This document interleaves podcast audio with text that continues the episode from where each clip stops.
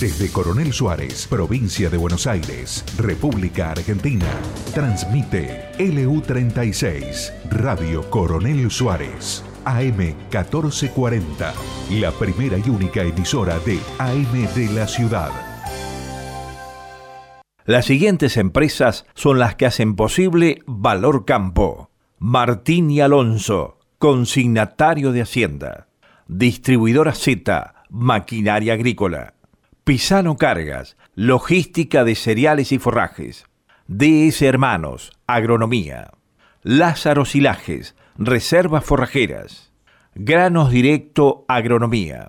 Seijo Servicios, movimiento de suelos y corralón. Premin, nutrición animal. Lo de Joaquín Alberdi, vinoteca. Diego Aguer, servicios aéreos.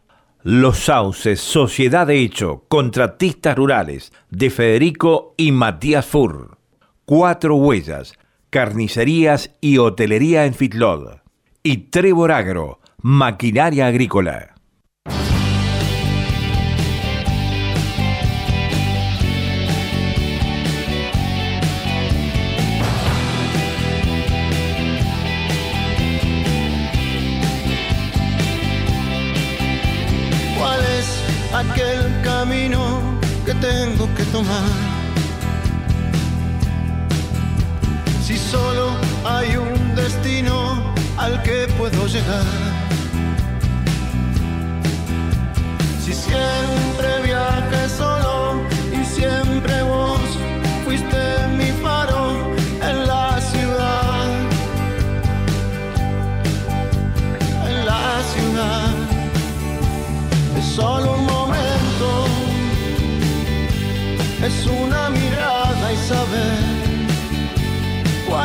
Camino.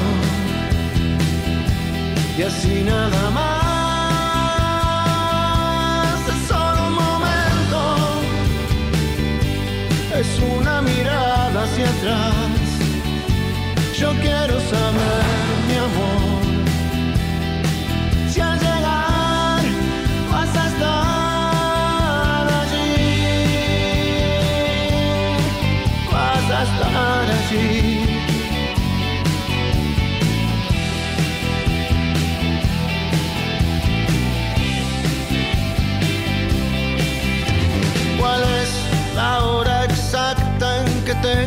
partir? ¿Cuántas son las señales que tengo que seguir? Si siempre viaje solo y siempre vos fuiste mi faro en la ciudad, en la ciudad. Solo saber cuál es el camino y así nada más.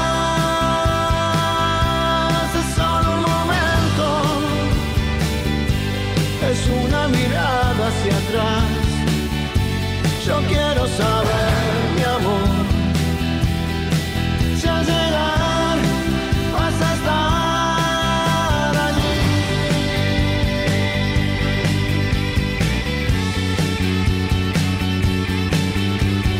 Hola, hola, hola, ¿cómo les va a todos ustedes? ¿Cómo están? Aquí en una nueva emisión y la última del 2021 de Valor Campo aquí desde la LU36 AM 1440 para los que están en el campo, FM 100.5 para los que están cerca cerca y para los que están lejos lejos por streaming por www.valorcampo.com.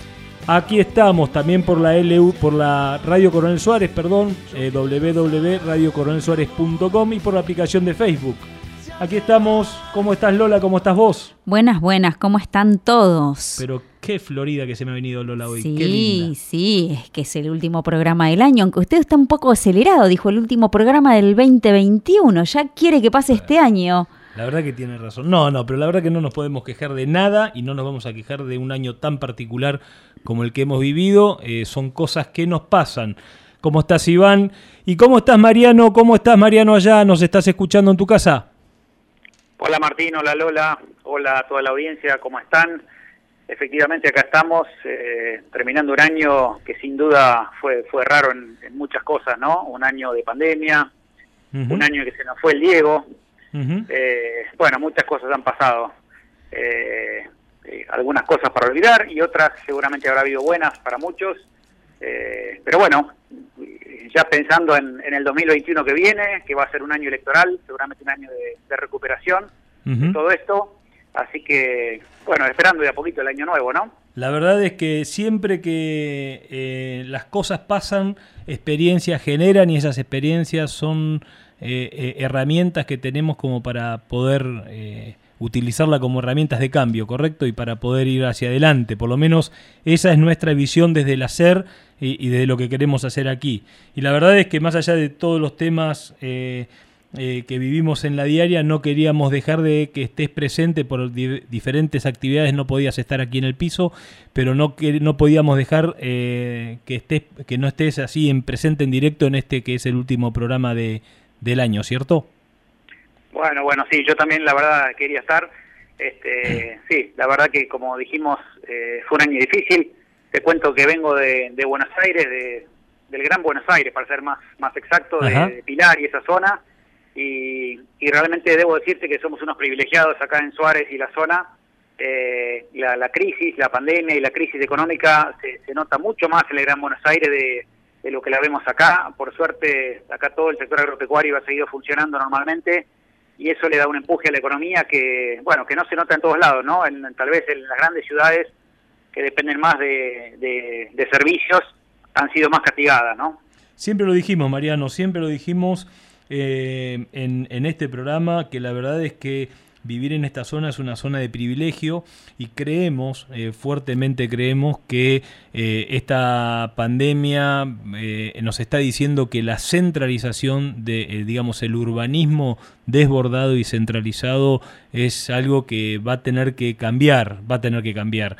Y, hoy con las nuevas herramientas tecnológicas que hay, con, con, digamos con las nuevas comunicaciones y con digamos, con el acortamiento de los espacios y de, las distancias que te genera la tecnología, eh, me parece que la, cosa pasa por ahí. Nosotros también eh, estuvimos por esa zona eh, el, fin de, el fin de semana y realmente compartiendo con algunos amigos veíamos que la, digamos, la nueva normalidad va, va a exigir un cambio y uno de los cambios va a ser la descentralización, incluso de las oficinas, una nueva economía, una nueva forma de comunicación, una, una, nueva forma de trabajo en las empresas, ¿cierto? Sin duda, sin duda. Yo creo que esto va a acelerar muchos procesos, eh, bueno, que van a ser muy buenos en muchos sentidos. Eh, el otro día comentábamos este, fuera de, aire lo que vale hoy la empresa Zoom o, empresas tecnológicas relacionadas a, a, todo este, todos estos cambios que se están dando, ¿no? Hoy están aumentando fuertemente la demanda por, por casas con algo de verde, casas más alejadas de las grandes ciudades. Eh, sin duda eh, se va a revalorizar lo que son las, ciudades medianas o, algunos pueblos del interior eh, y la gente va a querer trabajar más, este, un poco más desde su casa sin trasladarse tanto, ¿no? Correcto, correcto. bueno, Mariano, quédate con nosotros, puede ser, así participás por lo menos de este primer bloque, que es el bloque del arranque. ¿eh? Cómo no, cómo no, sé que tenemos un programa muy bueno hoy. Muy bueno, la verdad que es un programa muy bueno y ahora te voy a contar de qué se trata, Mariano. Lola, ¿cuáles son nuestras fuentes de contacto, por favor? Pueden comunicarse con nosotros a nuestro teléfono y WhatsApp 2923 57 49 59 a través de nuestro mail valorcamporadio.gmail.com y a través de nuestras redes sociales, Twitter, Instagram y Facebook, donde nos pueden encontrar como Valor Campo. Y este va a ser un programa un poco movido y un poco intenso. Tenemos temas muy, muy, muy picantes, muy lindos temas. Temas que no tienen que ver con el campo específicamente, pero sí con las personas. Y nuestro sector abriga a las personas. Entonces es muy importante centralizarse en las personas. Pero antes de ir al temario, déjenme decirles que estamos justamente viviendo el último programa del año. Y la verdad es que... Eh, era muy importante que Mariano esté presente aquí, como también dentro del próximo bloque lo vamos a llamar al ingeniero Esbelio Vergés. Eh, y por supuesto que Lola esté también aquí, porque la verdad es que ellos, con ellos he podido compartir este sueño, ¿cierto? Con ellos hemos podido compartir este sueño. este sueño de más de cuatro meses de programa, este sueño de más de 18 programas, este sueño donde tuvimos más de 30 invitados y me voy a tomar el atrevimiento de tomarme unos breves minutos para nombrarlos a todos y cada uno de ellos. Ignacio Iriarte, Ariel Melín, Freddy Viajoli que nos habló de la, de la Concagua, Paulina Lescano, Horacio Cook, Ignacio Roca, ¿se acuerdan ese muchacho del INVAP que desde Colina terminó en INVAP con el lanzamiento al satélite?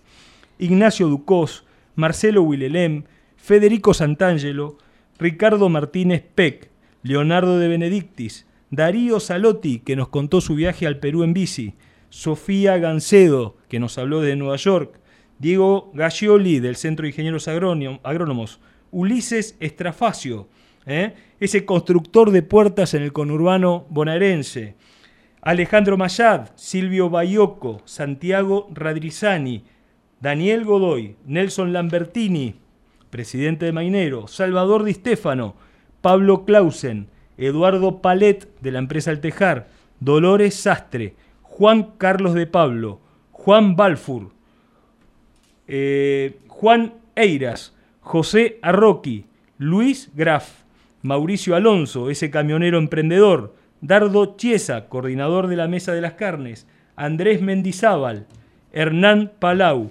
José Antonio Alonso, Gabriel Alcaide y Bárbara Rey Actis, que son los dos últimos los que tendremos en este programa. Y esto, esto para mí es importante haberlos nombrados, haberlos puesto en nombre propio, porque cada una de estas personas, desde su lugar, nos habló desde su hacer, ¿cierto? Desde su hacer. Y esto es lo que queremos hacer. Y la verdad es que estoy muy contento, Mariano, que en esas charlas que hemos tenido previas a agosto, cuando te invité a que formes parte del programa, hayas entendido tan bien y tan claramente cuál era el ideario de, este programa amateur, ¿no? Y bueno, te lo quería decir personalmente también. Bueno, yo te agradezco mucho, Martín, que hayas, me hayas invitado al programa. Eh, de mi parte, decirle a todos que, lo que hemos tratado de hacer es eh, transmitir un poco conocimientos, ayudar a lo que podamos, conocimientos algunos que teníamos y, otros que tuvimos que aprender. Eh, de mi parte me tuve que sentar a estudiar muchas veces. no sé, no sé. Y, es interesante aprender cosas nuevas eh, para poder un poco dar una mano y, compartir y conversar cosas con, con el, productor agropecuario y, con la gente en general. Muchas cosas de las que hablamos eh, sirven para, para son, son de interés común, digamos. así que bueno, ojalá que, que, que haya servido para algo. Eh, tratamos de hacerlo un poco pulmón, porque como vos decís, siempre esto es un programa totalmente amateur. Eh, todos tenemos otras dedicaciones y otras otros compromisos. Eh, pero bueno, creo que, el programa ha salido, ha arrancado, ha nacido, eh, tratando de, transmitir un poco esa, ese entusiasmo, ese conocimiento, esas, esas ganas de hacer, que creo que, que hay mucho para hacer. Argentina es un país que uno puede quejarse de todas las cosas que andan mal o puede ponerse a trabajar y tener mucho éxito si, si tiene ganas y, y, bueno, y fuerza para emprender, ¿no? Así que esa es la idea, eh, un poco poner énfasis en que, en que se puede, que Argentina no es el país perfecto, ningún país es el país perfecto, eh, y 2020 no fue el año perfecto, pero siempre se puede y siempre hay gente que, que le va bien y que progresa y, y bueno, que va para adelante. Así que Buenísimo. Eso, fue un poco la idea, ¿no? Buenísimo, y te lo agradecemos mucho. Y también a Lola, que le ha puesto no solamente la producción, sino también su voz a este programa. Y bueno, eh, para el final dejaremos seguramente alguna, alguna reflexión, Lola, ¿no? Muchas gracias, veremos, veremos, veremos. usted se queda conmigo, Lola, usted no se va. Bueno, gente, bueno, déjame que te explique, Mariano. Eh, vamos a tener eh, en este programa, después de la charlita con Esbelio Vergés, hablando de cómo está él, vamos a tener un par, unos temas que son realmente muy, muy, muy, digamos, muy del hacer de las personas. ¿Sabías vos lo que es el glamping? Eh, he oído, he oído algo de ello, eh, pero me encantaría conocer un poco más. bueno, vamos a conversar con un vamos a conversar con un nieto de artista, con un nieto de artista, así se define él, que es Gabriel Alcaide, sí, que nos va a hablar del glamping, que es una forma de tener de alguna manera la naturaleza en la mano. Luego vamos a hablar con, eh, vamos a conversar con Bárbara Rey Actis desde España. Muy interesante esto, Mariano. Economía de la longevidad, compromiso con la longevidad. Estar atentos a este tema de que miremos desde el punto de vista del diseño de productos y servicios, no específicamente al rango etario de mayor, eh, eh, digamos, eh, movimiento comercial, sino a lo que está pasando con, este con la gente, con nosotros mismos, que estamos llegando más a, a más mayores, ¿no?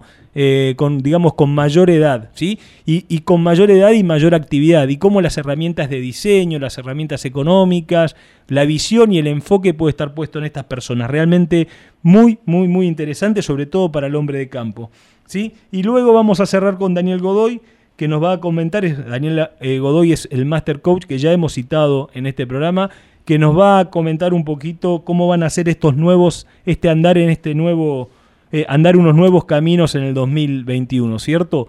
Así que bueno, ese es el programa, Mariano. Te agradezco mucho esta conversación que tuvimos con vos y te invito eh, a que nos sigas en, este, en, este, en esta emisión de Valor Campo.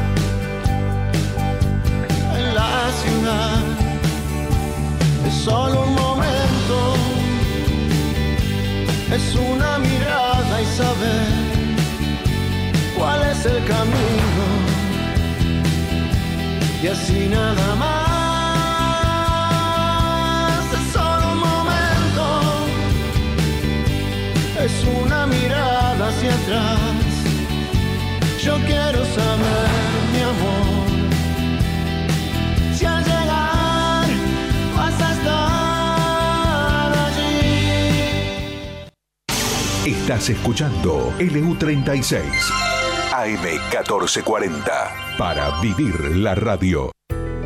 Martín y Alonso, consignatarios de Hacienda, remate feria, ventas directas a frigoríficos, ventas en el mercado de Liniers, operaciones de invernada y cría, capitalizaciones de Hacienda, administraciones, venta de campos, una empresa al servicio del productor ganadero en nuestra región, en Huanguelén, Fundadores 423, teléfono 2933 43 2036 y en Coronel Suárez, Belgrano 515, con teléfono 2926 42 2196 www.martinialonso.com.ar Innovación, tecnología, genética, rinde. Todo lo que necesitas para tu lote está en nuestra semilla. DS Hermanos, cerca tuyo y de tu campo. Representamos marcas líderes en semillas.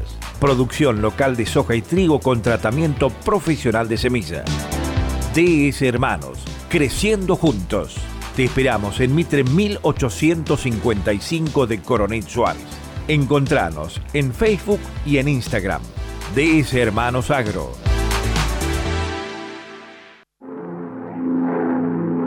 Diego Aguer, Servicios Aéreos. Pulverización, fertilización, siembra aérea, control de incendios. Diego Aguer, Servicios Aéreos. Teléfonos 02926 423566 o al 02923 156 41898.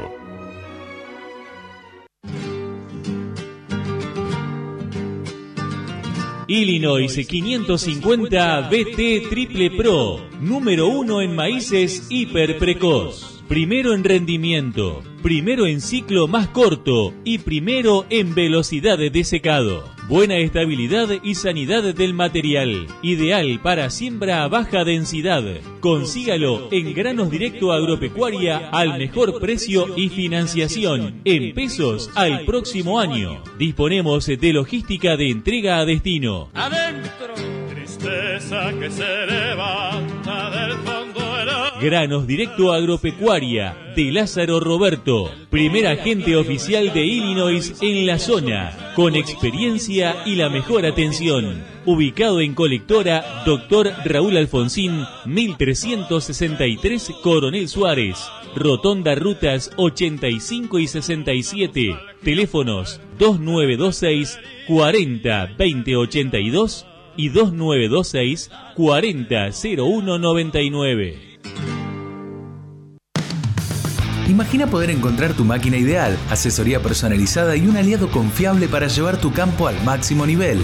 Esto es posible con Distribuidora Z. Contactanos al 2926-518336 o al mail claudio arroba distribuidoraz.com.ar. También podés visitar nuestra página web www.distribuidoraz.com.ar y navegar nuestro amplio stock de nuevos y usados con las mejores ofertas del mercado. Somos concesionario oficial de las marcas más reconocidas y valoradas de la industria, entre ellas Pauli, Metalfor, Basali, Don Roque y Erca. Contactanos al 2926-518336 o al mail claudio arroba distribuidoraz.com.ar. Somos Distribuidora Z, el aliado que tu campo necesita. Los Sauces, Sociedad de Hecho Contratistas Rurales, de Federico y Matías Fur. Siembra, roturación y cosecha. Ahora incorpora una rastra acondicionadora de suelos. Un servicio de calidad con la más avanzada tecnología. Teléfonos 02926 1545 0071 y 1545 0078. Estás escuchando LU36 AM1440, la AM de tu ciudad.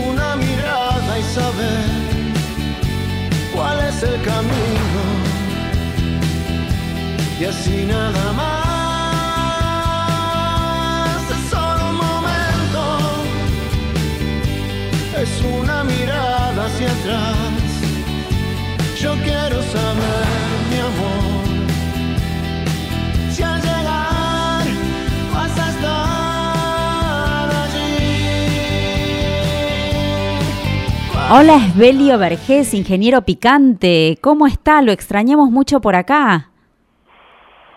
Hola, hola. Hola Esbelio. Lo extrañamos muchísimo. ¿Cómo le va, Lola? Muy bien, ¿cómo está usted? Un gusto, muy bien, estoy muy bien. Qué bueno, qué bueno ¿Y escuchar su voz. Muy bien, terminando Gracias. el año, Esbelio.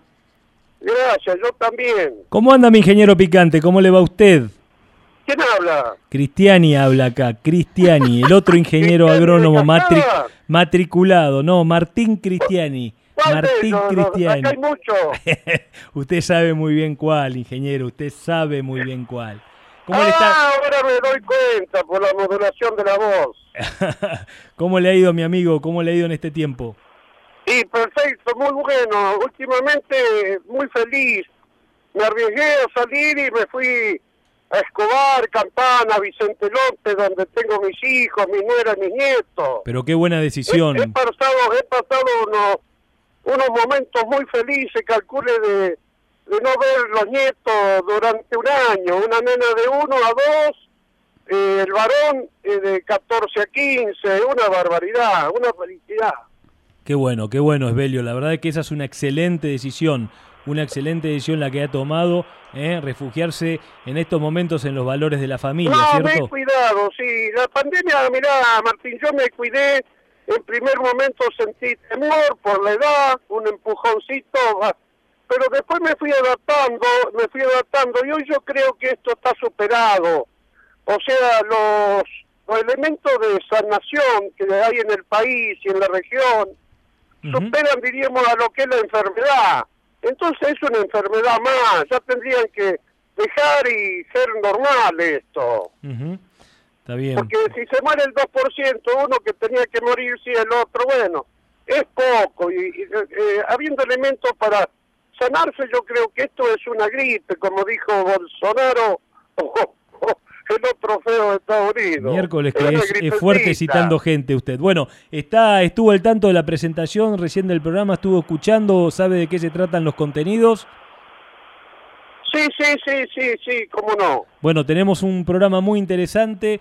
La verdad es que no queríamos eh, arrancar este programa, eh, el último programa del año, sin tener esta conversación con usted, eh, ingeniero picante, en este momento de cosecha y de definición de siembras de sojas y, maíces de segunda y girasoles de segunda que se están poniendo también eh, de moda contarle eh, un poquito lo agradecido que está este programa que usted integra. Eh, la verdad que ha sido muy jugoso poder contarlo este año entre, entre digamos, en el piso, en su, en su primer momento y luego con las columnas grabadas, que estamos muy contentos de haberlo tenido este año con nosotros. Eh, esperamos que eso se repita y se sostenga. La verdad es que es una admiración que usted pueda hacer eh, una nota de más de... Me ha mandado audios de WhatsApp, eh, digamos, de contenidos, digamos, seguidos sin parar, de 20 minutos. Eso es realmente habla de, de una, de una claridad conceptual muy importante y bueno, hemos tratado aquí de, de ser un espacio de divulgación de eso, ¿no? Y hacer extensión, que es a lo que nos dedicamos. Bueno, sí, yo eh, muy agradecido, puesto que yo en el alma llevo el espíritu extensionista y creo que he venido contribuyendo fundamentalmente evocándome a hablar de cosas regionales. No quiero arreglar el país yo, pero me apasiona aportar todo lo que sea en esta, en esta comunidad en particular y el área de Coronel Suárez que me acogió hace 51 años en estos días y 80 años de vida y que me permite todavía tener, diríamos, un ida y vuelta con los productores que tanto aprecio y le deseo. Y, y bueno, muy feliz de que estemos levantando una cosecha tirando a buena con un problema que hubo estos vendavales, hemos estado evaluando y se ha llevado, se ha llevado un 5, 10% de la cosecha los vientos, los vientos con quebrado de, de- de- del- del cultivo. Pero bueno, eh, no obstante, la cosecha es buena y ya está muy implantada la, la gruesa. Y la fin y la, como dijo usted, la siembra de segunda, yo diría que habría que ponerle freno porque ya no hay espacio entre esto, nacer y las heladas, el periodo libre de helada. Yo diría que acá para Reyes hay que poner una raya. Está bien, señor. Está bien, muy buena la sugerencia. Bueno, ingeniero, lo invito, eh, le, mando un, le mandamos un fuerte abrazo aquí con Lola, está también Iván y va a estar Hugo Dúcar en la última parte del programa, que lo hemos invitado para que él también participe en la última parte del programa. Eh, le mandamos un fuerte abrazo desde acá, le deseamos un feliz año a usted y a toda su familia y a sus asesorados. Eh, y la verdad es que estamos muy felices de haber compartido este espacio con usted y esperemos que nos esté escuchando ahora, que escuche lo que viene para adelante. ¿eh? Sí, sí, por supuesto. Bueno, muchas gracias. ¿eh? Fuerte abrazo, Evelio. Igualmente, fuerte abrazo.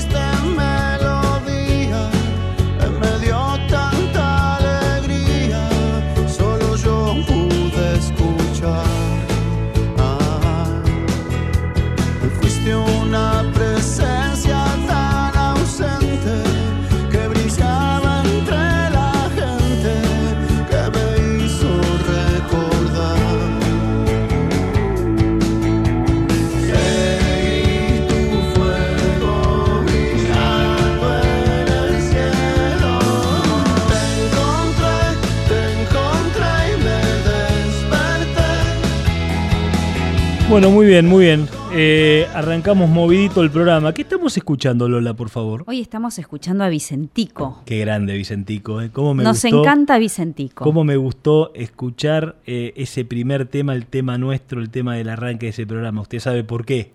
Sí, por supuesto. Vicentico suele acompañarnos en, en la ruta y por lo tanto es una forma de acompañarnos en los caminos de la vida. Así que elegimos a Vicentico porque es el último programa del año, lógicamente él tenía que estar. Esa frase, solo un momento, solo una mirada, la verdad es que eh, es muy buena y por eso la elegimos para que sea parte de nuestro programa en todas sus emisiones.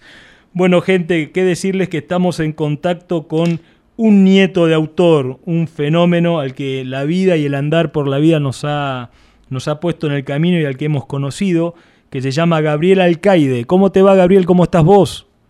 Hola, buenas tardes. ¿Cómo están todos? Muy bien, Gabriel. Qué bueno contar con tu presencia en este programa, con tu, una conversación contigo en este programa. Aquí te está Muchas saludando, gracias. aquí te está saludando Lola también. ¿Qué tal, Gabriel? ¿Cómo estás? Hola Lola, un gusto. ¿Cómo estás? Muy bien, por suerte. Me alegro mucho. Contanos qué es esto de que sos, o contanos quién fue Alfonso Montesano para arrancar esta conversación. Mira qué linda pregunta. ¿Viste? Alfonso Montesano fue mi abuelo, que era un señor muy inspirado, estudioso, autodidacta, arqueólogo, que viajó por todo el mundo eh, con, el, con la arqueología. Era, era escultor, artista plástico, escribía, bueno, y desde, desde chico nos dio una inspiración a, a todos sus nietos, eh, con toda su obra. Así que ahí, ahí surge un poco... el origen de el nombre nieto de artista, porque cada manifestación que alguno de los nietos hacíamos artísticamente, él decía, nieto de artista tenías que ser. Entonces quedó eso en la familia. La verdad Bueno, es que yo lo- sí, es una excelente presentación esa, ¿eh? Bueno, muchas gracias. Muchas gracias. Contame y contanos un poquito quién sos. Mirá, qué, pregunta. Te cuento. Yo soy paisajista desde hace muchísimos años, amante de la naturaleza. Desde chico tuve un padre muy aventurero, nos enseñó todo con respecto a la naturaleza, nos hizo conocer lugares increíbles.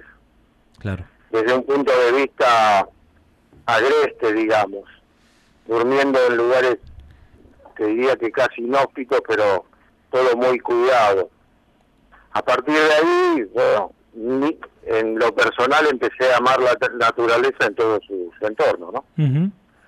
Y te Bueno, dedicaste a eso. con- me dediqué al paisajismo y a la creación de, de objetos de arte y decoración, o sea, un, un paisajismo muy participativo con el entorno urbano, Claro. como que todo tiene un todo, ¿no? No es solamente diseñar un jardín o un espacio verde. La armonía tiene que ser una sola en conjugación con el resto. Si uno es muy difícil poder a través de una entrevista transmitir lo que haces a los que lo hemos vivido y a lo que hemos eh, visto tu obra. Eh, si uno tuviese que definir o, vos pudiese definir tu obra es la creación de mini espacios que, te invitan a- a- que te invitan por así decirlo porque yo veo que vos en cualquier sitio generás un, un entorno diferente, ¿no? Bueno, sí, sí, de eso se trata. Que todo tiene que ser lindo, no importa la dimensión del espacio, todo tiene que tener... Hola. A ver, se nos cortó la conversación. Bueno, Lola, contemos un poquito cómo hemos conocido a... se nos cortó lamentablemente la comunicación con Gabriel, ya la vamos a restablecer.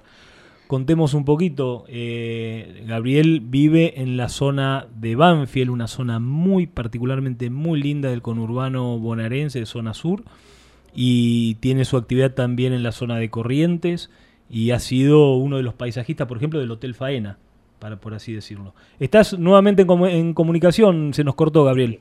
Se cortó la comunicación. Sí. Bueno, bárbaro, seguimos entonces. Y- Y, yendo al punto, al punto que nos trata, y estando en un ambiente, vos sabés que este es un programa del campo, nos conocés a nosotros, sabés dónde vivimos. Eh, le estábamos contando cómo te habíamos conocido. Tenés un, un hotel boutique, eh, por así decirlo, en, en, en, Banfield, ese barrio que ha defendido, se ha defendido contra el urbanismo de una manera tan, tan, tan eficiente, por así decirlo, ¿no? Eh, y ahí tenés un lugar realmente soñado. Y en ese lugar eh, tenés, aparte de tu actividad que la haces también en Corrientes, y que trabajaste, por ejemplo, como referencia en el Hotel Faena, que era lo que estaba comentando como paisajista del Hotel Faena y otros, otros hoteles muy importantes en los que has trabajado. Contanos qué es esto del glamping. Bueno, bueno, bueno, cómo no. Esto se genera el glamping, una tendencia mundial, te diría fines de, del siglo pasado, uh -huh. inspirado en los, los, grandes campamentos turísticos de África, de Indonesia, donde el público exige estar en contacto con la naturaleza a pleno, uh -huh. lugares insólitos, increíbles. Entonces no había otra forma de alojarlos en tiendas de campaña. Claro. Estas tiendas de campaña tenían que tener todas las comodidades necesarias para que el turista o el pasajero viva en, en, un, en un, lugar soñado, digamos, uh -huh. por así decirlo. Bueno, eso se fue transformando, como todo. Se crearon distintas tendencias. Glamping, como la palabra lo expresa, es una, función, una fusión de la palabra glamour con camping. Uh -huh. Pero el glamping en sí dista mucho de lo que es el camping. Ajá. El glamping es para un público determinado que lo va a buscar donde quiere estar en lugares imposibles de hacer una obra, digamos, húmeda, porque eso trae contaminación del ambiente, claro. ruidos. Entonces se genera este tipo de construcción que son tiendas de campaña muy, muy suntuosas, que no falte nada, o sea, que tengan el nivel y la categoría de una habitación de un hotel cinco estrellas. Mira vos. A partir de ahí se genera la hotelería de glamping Claro. que como te vuelvo a decir no tiene nada que ver con el camping. El camping es una idea un poco más ruidosa, más alegre, por así decirlo, más participativa en espacios comunes. Claro. El glamping es tendencia a algo más silencioso, reservado y con el objetivo de vivir la naturaleza, como dice el título del programa que me encantó, La naturaleza en la mano. Porque realmente el entorno en el cual se puede hacer esta, estas construcciones, estas carpas, son, eh, eh, digamos, estás integrado prácticamente en el paisaje, pueden ser de alturas, pueden ser en medio de la selva, tenés a través de una lona especial que vos describirás cómo es y, y, y de qué tipo de construcción se hacen, o símil qué construcción se hacen, tenés la posibilidad de eh, estar en contacto directo con la naturaleza, ¿no? O sea, con los animales, con los ruidos, con los ruidos de las aves, con, con todo, ¿no? Sentirte que sos Sí, parte de la eso. naturaleza, me parece, ¿no? Que es como Exactamente. Hay dos encontrar tipos de públicos. sensaciones. Exactamente. Hay dos tipos de públicos. Uno que es el profesional, que necesita estos espacios. Cuando te digo profesionales, son profesionales de la naturaleza. Claro. Quiere decir que ellos tienen que avistar fauna, identificar flora, en lugares que son, ponele casi inaccesibles, para construir un hotel, por ejemplo. Claro. Entonces se montan estas tiendas. Es una obra limpia, silenciosa, sin ruidos que invadan el entorno. O sea que no hay alejamiento de, de fauna en el proceso constructivo, ni hay desmontes. Es, es muy, es muy, es todo muy cuidado. Contame Bueno, cuáles son, sí. contame cuáles son las materias primas predominantes de, de este tipo de construcción, las que tienen Mirá. lugar. Se usan maderas, se usan maderas no nativas, que ese es el primer mensaje que uno quiere transmitir con esto. Olvidarse de maderas duras, que lamentablemente estamos viviendo un desastre ecológico en el uso de ellas, ¿no? Así que se usan maderas tratadas, como el pino y el eucalipto, donde hay mucha producción en el país y son, la verdad que son muy duraderas. Claro. Después materiales como lonas vinílicas, telas tipo de algodón, Claro. muebles, generalmente el amoblado, que tiene mucho que ver con, con, con la presentación del lugar, es suntuoso, digamos, como que te sorprende en una tienda de campaña encontrar un Luis XV, por ejemplo. Claro, claro. O un Sommier King, o una bañera, un box de ducha, donde vos tengas todas las comodidades. Por eso hacía referencia al glamping de hotelería, donde vos tomás el desayuno en la terraza de tu, de tu tienda o de tu carpa, como más guste llamarla, servido como, un, como en un hotel. Sí, sí, perfecto. O sea que no es el camping de prender fuego y hacer el asado. No, claro. Y contame, ¿hay lugares que estén utilizando esta, esta forma de recibir huéspedes o de, o de digamos, de eh, que habite gente que necesita trabajar en ese entorno en Argentina? Mira, hay muy pocos, por ya te digo, la tendencia original en base a lo económico eh, se torció un poquito para el lado del camping. O sea, para que, para que quede claro, una carpa con lindos muebles adentro no es glamping. Claro. El glamping habla de otra cosa. Es una filosofía, por así decirlo. Donde vos estés recontra cómodo, que no te falte nada, pero que tengas un servicio de hotelería. Correcto. Correcto. Lugares hay muy pocos, son lindos, no, no quiero hablar eh, mal de, los lugares ya instalados, pero el tema da para más. Da para más. Da para más y haciendo mucho hincapié en que el glamping es silencio, armonía y naturaleza. Ahí no hay que hay bichos, que hay mosquitos, es otra cosa. Es un público que sabe, conoce bien la materia. Y después está el público que está descubriendo la naturaleza en sí, que es muy interesante. Claro. Ese público también hay que llevarlo hacia esta hacia este lado. Buenísimo. Como para que disfrute y, que conozca y que le demos valor a, lo, maravilloso que, que tenemos, ¿no? Sobre todo en nuestro país. Buenísimo.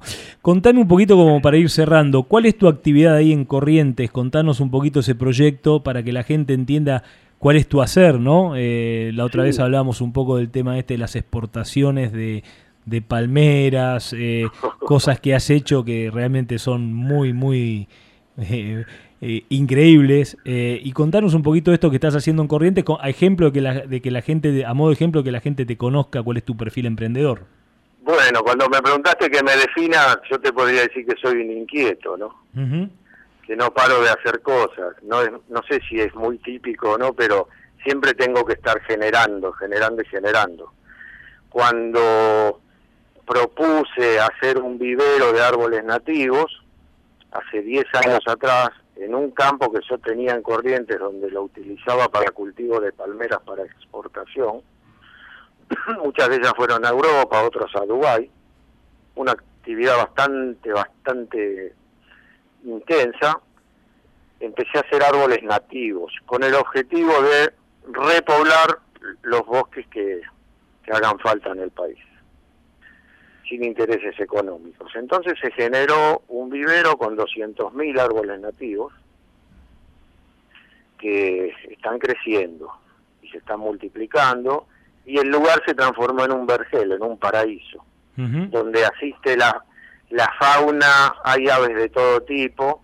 Bueno, hace un año se me ocurrió la casa principal, procesarla y hacer habitaciones, suites muy grandes, muy cómodas, e incorporar cinco tiendas de glamping.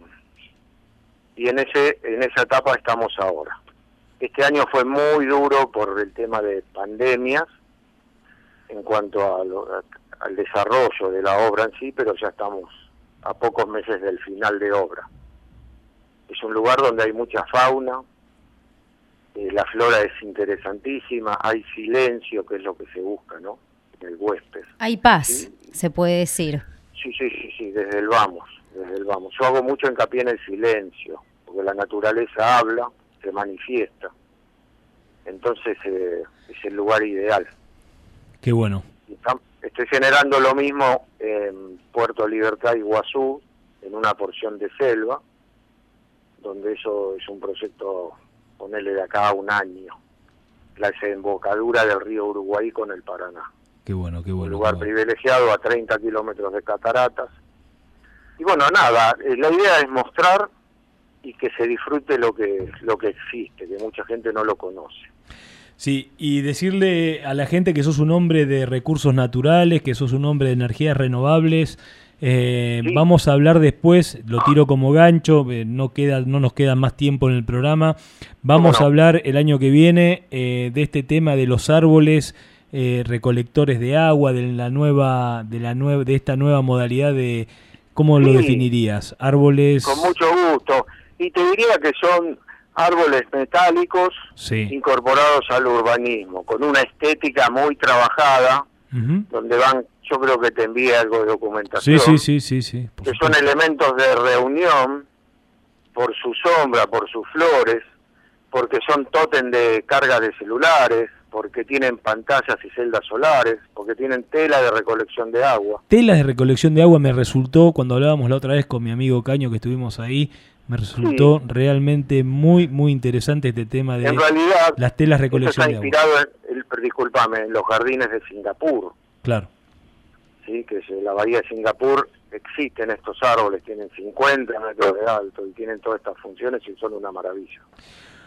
Bueno, Gabriel. los creé yo, pero eh, los estoy fabricando y incorporando en el mercado nacional, ¿no? Sí, Como una forma de urbanismo. Bueno, Gabriel, decirte que bueno, se nos escapa el tiempo, la verdad que estamos muy agradecidos de este contacto. Al contrario. Eh, la verdad es que nos encanta, nos encanta hablar con gente del hacer y vos sos uno de ellos. Te deseamos un muy feliz año allí y esperemos que el 2021 sea un año de mayor libertad para tu hacer, ¿sí? Feliz año para todos y muchas gracias por esta nota. No, por favor, un fuerte abrazo y, y ten en cuenta que va a estar grabada en los podcasts, ¿eh? Muy bien, que estén bien. Un fuerte abrazo, Gabriel. Muchas Feliz gracias. años, Gabriel. Una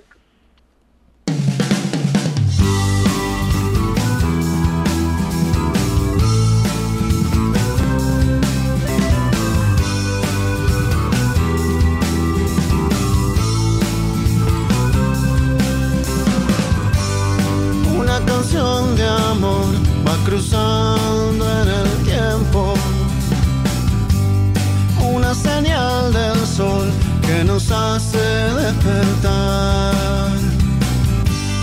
Hoy me acordé de vos, de las calles del centro y de tu corazón que no para de brillar.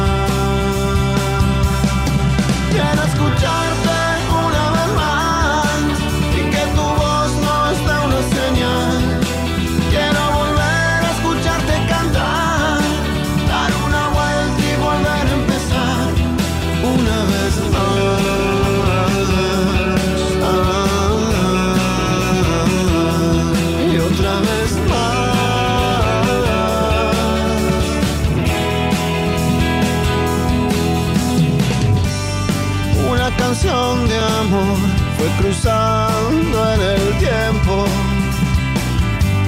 Y aunque se terminó, yo la sigo viendo igual. Hoy me acuerdo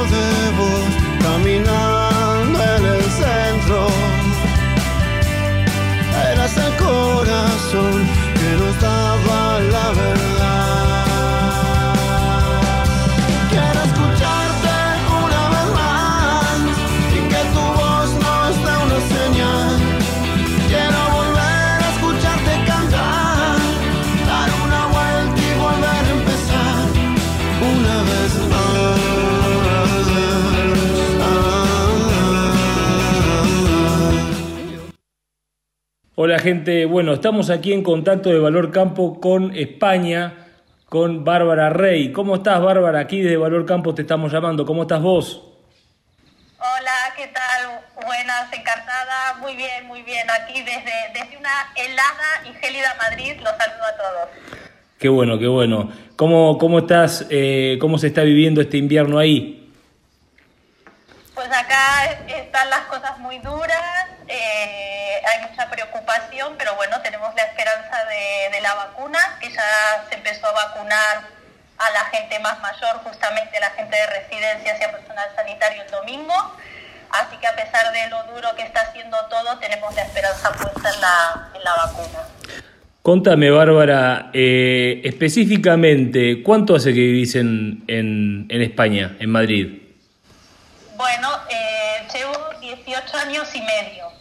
Me vine en el, en el terrorífico 2002 y, y desde entonces que estoy instalada en, en Madrid, hace más de 18 años. ¿Y cuál es tu, tu profesión, Bárbara? ¿A qué te dedicas? Eh, bueno, mi, mi profesión, mi vida y mi pasión es el marketing. Eh, Ujú. Llevo más de 27 años eh, trabajando en, en marketing, que bueno, para ponerlo fácil es ayudar a las empresas a poder vender los productos a los, a los consumidores eh, interesados en estos productos y servicios. Y, y específicamente una variante del marketing que es el trade marketing, que es el marketing de punto de venta. Cuando una persona entra en una tienda, en un local, bueno, todo lo que se encuentra que le alienta a comprar, esa es la especialidad del trade marketing. Y ahí la, la conociste a Susana ahí, ¿no? A Lola, perdón, ahí.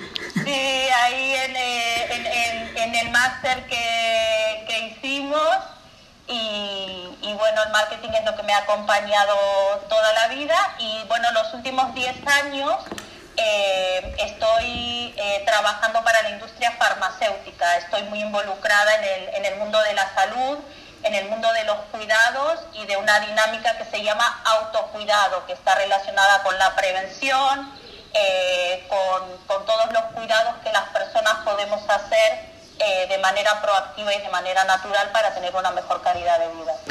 Pero contanos, el motivo de esta llamada está siendo otro, ¿no? O sea, más allá de tu desempeño en marketing y en una empresa específica relacionada a la salud, vos tenés un emprendimiento particular que realmente eh, hace mucho tiempo que lo venimos eh, eh, Siguiendo sigue- realmente. Siguiendo, exacto, con Lola. Y, y decía, qué importante que sería la participación de Bárbara en el programa y la verdad es que en este último programa en el que hemos hecho foco en las personas, nuestro programa es un programa de campo, eh, en que hemos hecho foco en las personas, está buenísimo poder eh, haber tenido tener esta conversación contigo. Contanos un poquito de qué se trata esto de la economía de la longevidad. Sí, Eh, bueno, realmente ha sido un camino que tiene que ver con el marketing, tiene que ver con la salud eh, y este emprendimiento que es mi otra gran pasión nace hace bastantes años eh, relacionado con el mundo de la industria farmacéutica donde, donde veía en muchísimas reuniones que todos los productos que se lanzaban era eh, hasta los 55 años y que nosotros, paradójicamente, estando en la industria farmacéutica, nunca se lanzaban productos para personas mayores de 55 años. Mira vos. Entonces, entonces me, empecé, me empecé a preguntar eh, qué pasa más allá de los 55 años. La gente cae a un abismo, la gente muere, la gente deja de consumir, la gente deja de tener necesidades y todas estas inquietudes eh, provocadas por mi propia experiencia laboral me llevaron a, a querer indagar y a querer investigar más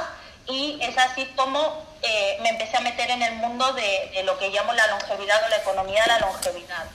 Eh, realmente el, pistoletazo de salida más fuerte lo tuve gracias a que hace dos años pude hacer eh, un máster aquí en España, he vuelto a las aulas, he vuelto a estudiar y el proyecto de final de máster fue justamente desarrollar una propuesta dirigida a, las personas a las que nadie se estaba dirigiendo, que era a las personas mayores.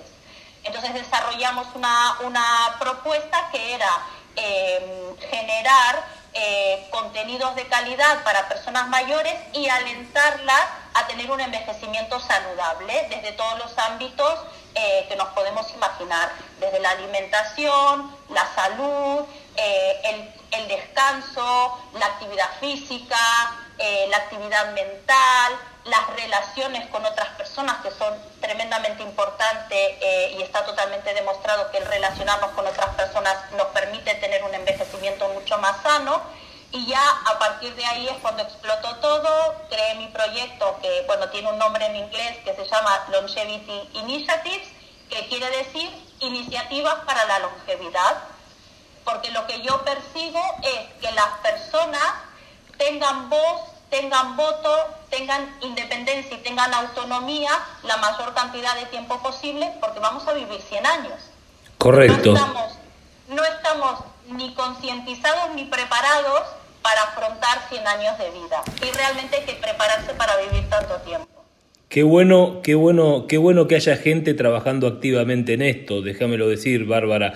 Eh, y, y cómo, cómo pensás que, o sea, en contraposición a todo lo que vos venís haciendo, ¿cómo ha afectado este tema de la pandemia, no? Porque vos recién decías lo importante que es para el tránsito de esta, de esta, digamos, de esta edad, de, de esta edad, digamos, del final de carrera, por así decirlo, que cada vez está más lejos, porque gracias a Dios la medicina, los cuidados, los cambios de costumbre, de costumbres nos ha llevado a, a, digamos, a mejorar el estilo de vida, pero cómo el tema de la sociabilización y esta pandemia hemos notado que las personas, sobre todo las personas que más se han tenido que cuidar y más tenido que, que, estar en aislamiento, son las personas que más han sufrido este tema del aislamiento, ¿no? O sea, hasta en, su, en sus gestos, en las formas en las que se encierran en sus conversaciones mentales, eh, en, digamos, en diferentes formas. La sociabilización eh, y el sentirse activos debe ser uno de los, de lo, digamos, de las formas fundamentales de calidad de vida,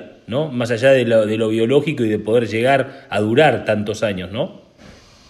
Total, totalmente. Realmente esta, esta pandemia lo que ha hecho fue eh, comprobar lo que ya se sabía y, eh, y, y acentuar todavía más eh, el deterioro de muchísimas, muchísimas personas mayores que viviendo solas se vieron mucho más aisladas y mucho más limitadas en sus actividades diarias. Entonces, la pandemia, eh, por lo menos en España, y creo que es una tendencia a nivel mundial, se ha ensañado con la gente mayor, Sí. Eh, el 60% de la mortalidad es en personas de más de 80 años aquí en España, es decir, que la pandemia tiene dos eh, efectos muy fuertes. Uno es la mortalidad, que muchísima gente ha muerto a raíz de, del coronavirus, y el otro es el deterioro aceleradísimo del estado de salud debido justamente a lo que estás comentando. Por un lado, el aislamiento, el aislamiento social,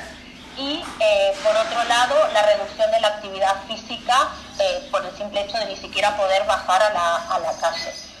Una variante o una cosa buena y positiva es que el coronavirus eh, ayudó tremendamente a reducir lo que se llama brecha digital, que es la diferencia de uso de tecnología entre las personas que más la utilizan y las que menos la utilizan. Y ahí sí que había una componente de edad.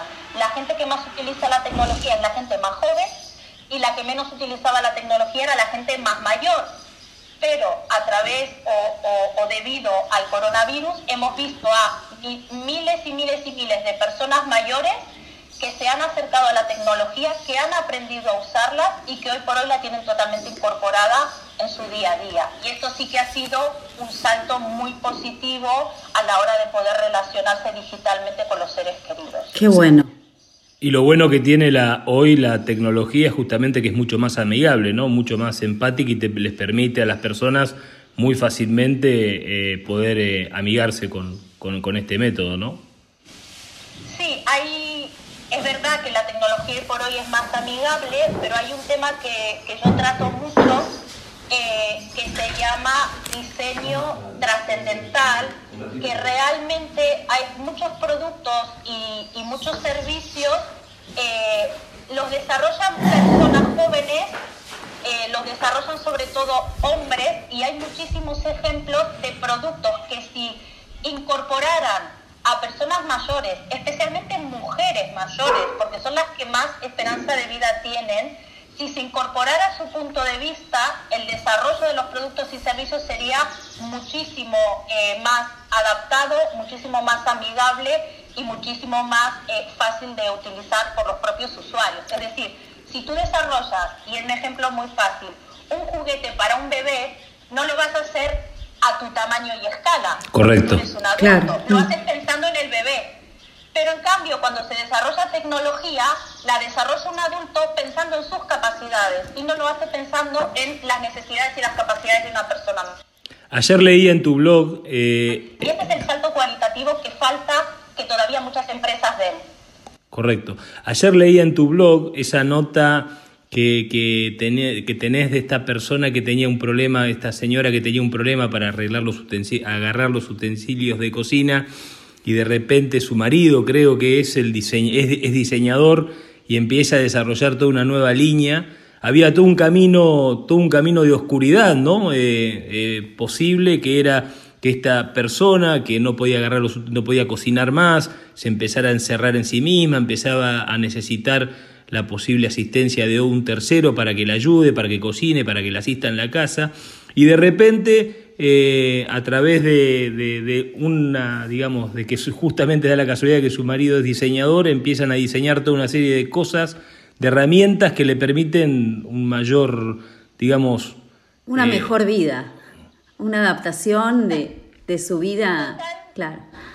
Totalmente, y ahí está la diferencia entre lo que se llama economía de la longevidad y economía plateada. ¿Por qué? Porque yo puedo encarar eh, esto de dos maneras.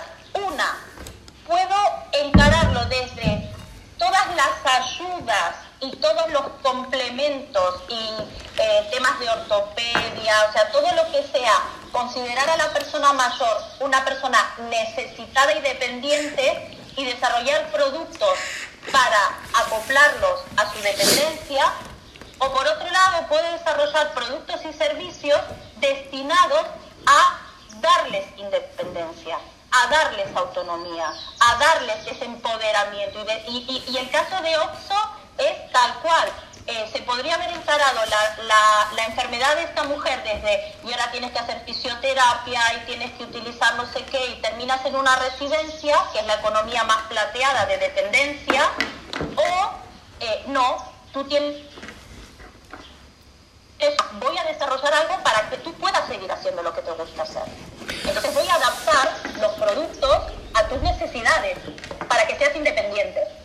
Y ese es el cambio que todas las empresas tienen que hacer porque no lo han hecho ese salto. Porque las empresas eh, eh, fundan sus estrategias en el segmento de edad, digamos, del medio o de los jóvenes, de los 20, 30 en adelante hasta los 50, ponele, bueno, ahora todas estas barreras van cambiando, mirá qué bueno, qué bueno que es empezar a cambiar desde la yo creo que muchas de las herramientas surgen a partir no de necesidades, sino también a partir de estrategias de, bueno, vos que estás en marketing junto con, con Lola, a partir de estrategias que tienen que ver con tratar de facturar más, ¿no? A través de, y esto es como un, un enfoque diferente, ¿no? O sea, busquemos eh, enfocarnos en las necesidades de este segmento de cliente, que es el, el segmento de, de, los clientes de los grandes, de nuestros grandes, para poder eh, de alguna manera hacer de de, esa etapa una etapa mucho más feliz, ¿no? Totalmente, y, egoístamente las empresas eh, tienen que afrontar esto justamente porque lo que se llama pirámide poblacional realmente se está invirtiendo. Entonces, la mayor parte de los consumidores van a ser personas mayores pero ya no en los países más desarrollados. A nivel mundial no hay una tasa de natalidad que ayude a reforzar las pirámides poblacionales. Entonces, cada vez más, aunque más no sea por obligación pura de subsistencia, las empresas tienen que ir adaptando sus estrategias a las personas mayores. Y el otro punto que, siempre quiero eh, resaltar es que las empresas tienen que adaptar sus estrategias a las personas mayores de hoy y de mañana Personas mayores de años. Porque hay una narrativa de la vejez, que yo escribo mucho de eso, que aunque la realidad no sea así, seguimos pensando en la abuelita cariñosa que está en casa haciendo la tarta, cuidando a los nietos. Y hoy por hoy hay muchísimas mujeres mayores que trabajan, que tienen amigas, que salen, que viajan, que tienen una vida, o en el típico abuelito que está sentado en el banco de una plaza tirándole maíz a las palomas cuando hay eh, personas de 60, 70 años que están fundando empresas, eh, patrocinando a emprendedores, relacionándose con la comunidad, haciendo eh, obras de beneficencia, es decir, rompamos los mitos de lo que son los viejitos de antes y entendamos realmente cómo es la gente mayor de hoy en día, que además de muy buena salud durante más años que antes que tienen un nivel de actividad y una formación eh, muchísimo mejor de las generaciones anteriores. Los baby boomers, Sí, eso, se llama la sí. generación del baby boom, es la generación más formada de la historia de la humanidad. Y no los podemos tratar como personas que no entienden las cosas, porque es gente muy formada y muy capacitada y que tiene mucha capacidad para pensar y para razonar. Entonces no los podemos tratar como que fueran tontos por ser mayores. Sí, sí. Y ese es el salto que todavía nos falta. Ese salto nos falta todavía como sociedad en general. Qué bueno que es escuchar en este hacer, escucharte y escuchar gente tan apasionada. ¿eh? Realmente eh, hablar de estos temas con tanta pasión realmente nos, no- nos motiva a que esto que estamos haciendo, este programa realmente eh, está muy bueno, ¿no? Porque acá hay muchísimos, muchísimos ejemplos de gente que eh, se describe tal cual vos la describiste, ¿no? O sea, es, eh, ha cambiado completamente, completamente. Yo siempre comparo, ¿no? Yo, eh, mi abuelo falleció a los 67 años. A los 67 años mi abuelo era una persona muy grande, o sea, hace 30 años, ¿no? Mi abuelo era una persona muy grande. Hoy yo tengo amigos, yo tengo 49 años, yo tengo amigos de más de 60 años, muchos, eh, y tengo, digamos, una relación de pares con ellos, ¿no? Total, totalmente. Perdonar que dé los datos solo de, de España, pero en Argentina serán similares. La esperanza de vida en España está en 83 años. Las mujeres viven hasta los 87 años. Y la esperanza de vida saludable, que es decir, que podemos vivir con una salud que nos permite ser totalmente autónomos independientes, 34 años en España. 84 años, se, se cortó justo lo que decías, la esperanza de vida autónoma. La saludable, la saludable, la esperanza de vida saludable, es decir, con total independencia y autonomía, está en una media de 74 74 años. 74 años, perfecto. Bueno, Bárbara, tenemos que ir cerrando esto. eh, ¿Cómo? La esperanza de vida en 83, o sea que imagínense el camino que nos queda a partir de... Por recorrer. Correcto. Bueno, Bárbara, le, le- le- le- le- tenemos que ir cerrando esta nota. Te vamos a invitar a que desarrollemos temas específicos, ejemplos específicos que también desarrollás en tu blog de notas. Realmente muy linda tu página, te felicito. La vamos a publicar en, nuestro, en nuestra página web junto con este podcast que va a estar subido y por lo, por lo pronto vas a poder compartirlo. Eh, y va a ser muy, muy lindo poder contar con, con vos eh, el año que viene en algún tema puntual al respecto de esto, algún tipo de, eh, algún tipo de ejemplo que podamos dar y que realmente ayude a, nuestra gente a, a entender de estas cosas, ¿cierto?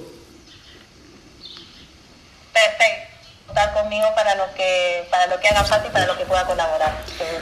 Barbie, bueno, mil gracias por, por darnos este espacio. Eh, ¿Por qué no, no repetís tu, tu página? Seguramente hay mucha gente interesada que ya puede entrar y, y leer algo de tus temas, entrar a tus blogs, investigar un poquito más. Creo que a todos les despertó la inquietud con esta charla que tuvimos. Eh, y bueno, agradecerte y volver a contactarte el próximo año.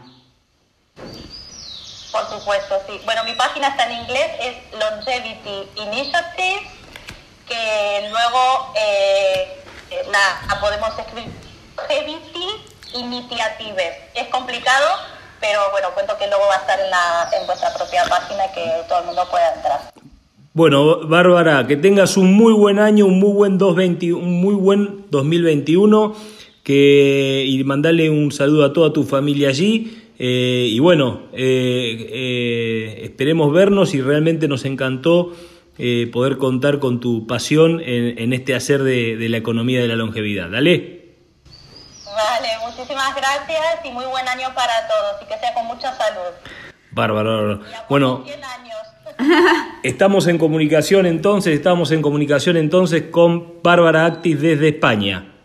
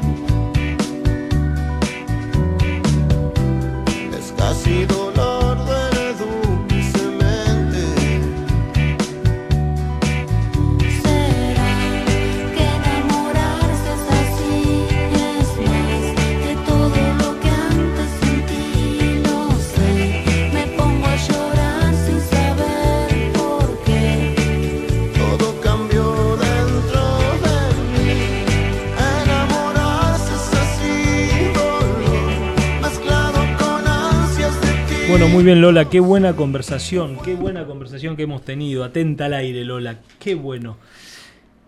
Una genia, Barbie. Compañera mía del posgrado de San Andrés hace varios años ya. Ajá. Año 99, 2000. Sí. Este, bueno, después ella se fue a España, siguió con su carrera y demás, pero siempre estamos en contacto. Súper rico todo lo que Qué nos tema ha este, comentado. ¿no? Qué tema. Eh, Es un verdad que compromiso. la economía de la longevidad, del diseño y las estrategias a partir de, de este rango etario al que nos vamos acercando todos y que de alguna manera está cambiando la- la- el perfil de, de nuestra población, ¿no? Hay hay que estar atento a ello. Eh, le pedimos disculpas a los oyentes por algunas desprolijidades en respecto de cómo se escuchaba la nota. Estaban los pájaros, el perro, la empleada doméstica, absolutamente todos, porque la nota fue grabada hoy en, en casa temprano. Tengan en cuenta que en España a esta hora, en este momento son las 12 de la noche, por eso que tuvimos que eh, específicamente grabarla. Y bueno, no, no estuvimos atentos a que el micrófono era realmente tan sensible.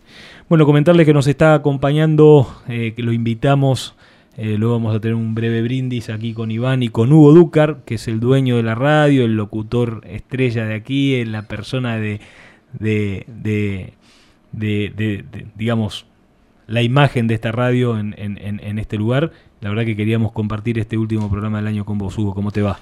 ¿Qué tal Lola? ¿Qué tal eh, Martín? A Mariano que está allí acompañando, a Esbelio y a todos los oyentes de este espacio que sin duda vino a generar eh, iniciativas que son contagiosas, que creo que esto es, es lo importante. Eh, recordaba que es un 21 de julio del 2020, eh, tuve el gusto de recibirte acá haciendo una entrevista, vos estabas de este lado, yo en tu lugar, y donde, eh, bueno, al margen de contar toda tu experiencia profesional y, Me acuerdo perfecto. y, y- y de vida, eh, te definiste como emprendedor y generador de trabajo, y esa definición, este, digámoslo, fue una especie de disparador como para que Valor Campo empiece a tener este, allí forma, que empiece a gestarse y, bueno, con el equipo que te acompaña y que realmente este, genera eh, toda una movida que, que es de interés y fundamentalmente en tiempos donde eh, a veces parece que todos los caminos se cierran y que todo es un laberinto. Eh, tener una, una visión constructiva y, y de eh, tratar de, de hacer proyectos este, y generar proyectos creo que eh, es muy destacable para estos tiempos, ¿no? de poner la energía en estas cosas. Levantar la mirada, de eso se trata. Y cuando se trata de levantar la mirada para, para empezar a andar este 2021, qué mejor, qué mejor que volver a entrevistar a Daniel Godoy. Daniel Godoy, ¿me estás escuchando? Sí, Martín, ¿cómo estás? ¿Cómo te va Buenas vos? tardes. Bien, muy bien, y muy, eh, muy agradecido por el espacio y con mucho entusiasmo de participar en este proyecto tuyo, eh, que del cual ya soy un asiduo oyente desde el primer programa. Un habitué, Daniel. Exactamente. Hablanos un poquito más fuerte, Daniel, a ver si subimos un poquito el audio. Daniel es. Daniel es Master Coach y Coach de equipos, especializado en agronegocios. En este momento nos está escuchando desde su desde una visita familiar que está haciendo aquí en, en Bahía Blanca, aquí cerquita nomás. Así que estamos a, a tiro, a tiro nomás. Eh, y la verdad es que no queríamos dejar eh, queríamos cerrar el programa, el último programa, y cerrar de alguna manera este espacio con la mirada eh, en las expectativas en el 2021, eh, en este año que parece que mm, como si se cerrara una puerta, el 2020, viste que está todo el mundo muy con que qué año, qué año malo, que se vaya, qué sé yo. Yo no me quejo generalmente de los años eh, y la verdad es que está Está bueno a ver qué, qué- cómo, cómo empezamos a caminar, cómo ves que empecemos a caminar este 2021, Daniel. Contanos un poquito desde tu hacer en el trabajo con las personas. Bueno, eh, a ver si me escuchan bien ahora. Sí, sí, perfectamente. Bueno, yo estaba escuchando atentamente a los a los entrevistados anteriores y me quedé pensando un poco en lo que dijo esta niña de, de- de España. Bárbara. Eh, sí, y, y pensando en eso y pensando en nuestros eh, nuestros abuelos, en la gente de mayor edad, eh, se me ocurrió que la historia nuestra, la historia la que constituye nuestra identidad pasada, quienes quienes éramos nosotros bajo ciertas circunstancias, eh, es algo muy caro a nuestros sentimientos, pero no, no necesariamente nos tiene que someter a perpetuarla eh, de- por, por tiempo indefinido. Por eso algunas de los de las eh, eh, de los de las formas de tratar a nuestros mayores eh, han cambiado, yo creo radicalmente con este con esta nueva eh, realidad que nos impuso el covid. Eh, para, para mí se me ocurre que una mirada sanadora es mirar la, la vida con ojos un poco más humildes y, y responsables. Eh, es sanador accionar para crear un mundo mejor para nosotros y como consecuencia para, para quienes nos rodean, la gente que tenemos cerca, que generalmente es la gente querida. Eh, es sanador conectar con la libertad de poder elegir y de poder hacer desde un sentimiento de gratitud, aceptación y responsabilidad por lo que fue y por lo que puede llegar a ser sobre todo. Y en ese sentido pienso que eh, si nos atrevemos a dejar que, eh, que, el- que nuestro sentimiento, nuestro interior nos muestre un poco el camino y que el exterior sea el espejo de nuestros pasos, eh, yo creo que podría ser un, un- una, eh, digamos, una forma de, de transitar este, este periodo sin olvidarnos que lo más importante y más importante que el resultado es eh, que sigamos caminando. Vos fíjate, hay una frase que, que, que esta frase de Mario Mactas, ¿eh? ¿te acordás? Eh, sí, que sí. dice que el carro comience a marchar, que los melones se acomoden, se acomodan solos, ¿cierto? Perfecto. Fíjate lo que ha pasado con este tema de la pandemia, ¿cierto? Con el comportamiento de las personas, con el comportamiento de las personas respecto de la libertad.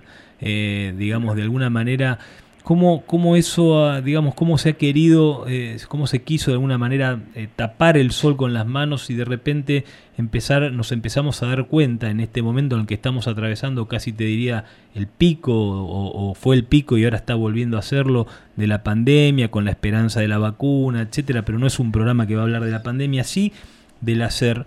Eh,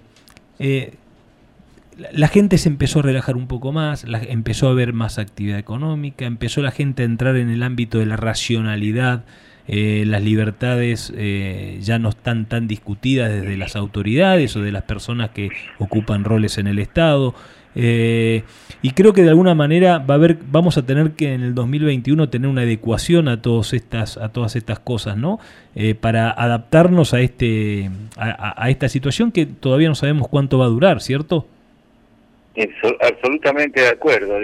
Una de las cosas que, que me viene a la memoria con lo que vos decís, Martín, es que, eh, por ejemplo, la forma en que me toca a mí eh, trabajar junto de empresas y de equipos en el tema de, de- de evaluación o, y de contratación de nuevas personas, y lo que veo es que ahora eh, ya no, no se evalúa según las, eh, según las normas tradicionales. Ahora eh, las normas nuevas, las- la- lo que se impone es eh, que no solo importa la preparación y la experiencia en términos puros y técnicos, sino que se toma muy en cuenta, y estoy hablando específicamente del ámbito rural, de cómo la, la habilidad de las personas para manejarse consigo mismas y con los demás.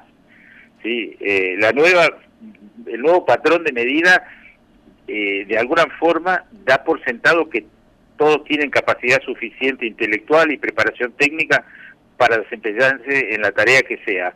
En cambio, eh, se pone más énfasis o se concentra más en cualidades personales como la iniciativa, la, la adaptabilidad, la persuasión. Estás, estás hablando la más de actitud que de capacidad, ¿cierto? Exacto.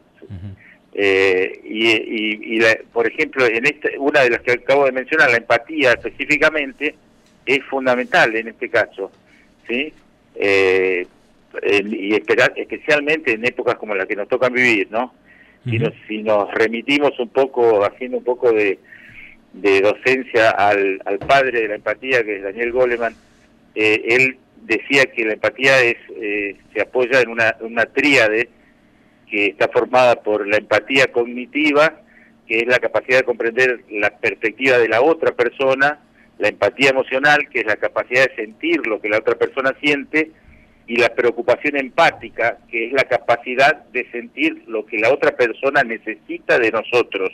Mirá que bien. Esas tres, eh, esas tres, esa tríade, como decía Goleman, que, que forma la empatía, eh, que es una es una competencia fundamental para eh, para todo lo que sea establecimiento de conexiones interpersonales, eh, sea no solo en el ámbito profesional o laboral, sino en, inclusive en el ámbito personal. Eh, Yo creo que hoy en día está más que nunca eh, puesto de manifiesto eh, si alguna vez se pensó que esto podría ser eh, una sofisticación o una, un, un grado de excelencia solo reservado a grandes multinacionales, hoy en día creo que una de las cosas que ha tomado conciencia eh, la mayoría de las, de las empresas de todo tamaño, inclusive pequeñas y medianas, es que esto es realmente eh, necesario.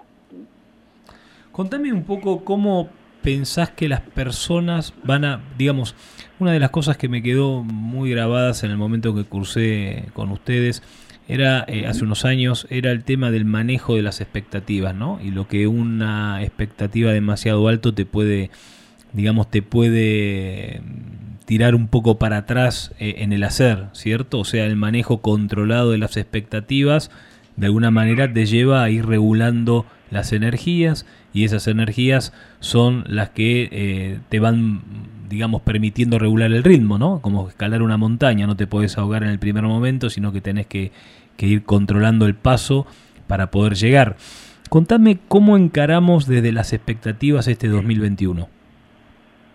Bueno, yo, eh, si me permitís, lo que acabas de decir me, me, me hace acordar a, a una, una charla que tuve hace poco con, con mi hermano Masico, Juan Pablo, que es abogado, eh, y que habla- él me preguntaba algo muy parecido a lo que vos acabas de mencionar, pero desde, desde su visión.